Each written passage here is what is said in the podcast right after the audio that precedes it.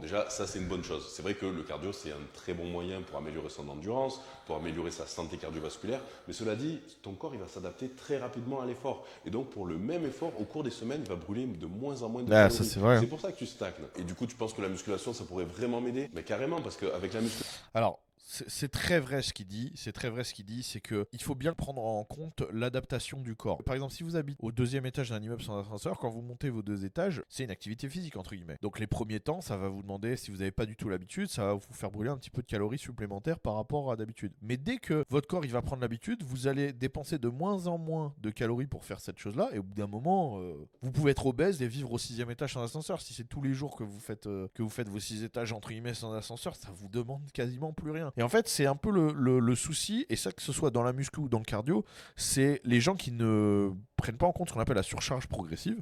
La surcharge progressive, c'est le fait d'augmenter un petit peu l'intensité de l'entraînement à chaque entraînement, que ce soit en charge, en nombre de reps, ou en, temps de, réduisant le temps de repos, peu importe. Mais d'augmenter un petit peu la difficulté pour contrer l'adaptation, justement. Donc si, vous, si votre but c'est euh, de sécher, par exemple, ou de prendre en masse, dans les deux cas, vous allez avoir besoin de ce système. C'est-à-dire que si votre but c'est de sécher, bah, dans les deux cas, vous allez devoir augmenter à chaque fois un petit peu la jauge d'intensité parce que sinon vous allez dépenser de moins en moins de calories, vous allez brûler de moins en moins de calories pour faire euh, ce que votre, votre entraînement. Euh, si votre but c'est de prendre en masse, c'est la même chose en fait. Et, et- ça, c'est, je pense, une des erreurs les plus communes. C'est qu'on voit des mecs, vous les connaissez tous, ces mecs à la salle, ça fait 5 ans qu'il est là, 6 ans, 10 ans, il a le même physique, il a pas bougé. Ben ouais, mais parce qu'il a aussi le même entraînement. Vous le voyez dans ces séries, euh, si vous deviez mettre une difficulté sur 10, le mec dépasse jamais les 6 sur 10. euh, ben voilà. Là, le, vrai problème, il est là en fait. Enfin, faut se donner vraiment. Faut se donner vraiment. Et moi, je me parle toujours, la haute intensité, c'est extrêmement important, peu importe les domaines. Et donc, le cardio, pour sécher, bah, ça va vite avoir ce problème-là parce que bah, c'est difficile d'augmenter, augmenter, augmenter l'intensité du cardio. Au bout d'un moment, vous allez avoir des barrières physiques. Vous pouvez pas courir non plus à une vitesse euh, phénoménale. Vous pouvez pas faire non plus 6 heures de cardio. Donc, c'est compliqué. Alors, il y a le hit, le fractionné et tout. euh, mais c'est vrai que la musculation, en tout cas, faire des exercices de poids et tout pour sécher, c'est beaucoup mieux, beaucoup plus facile d'adapter. Donc, dans tous les cas, dans tous les cas, je, recommande. Et donc, euh,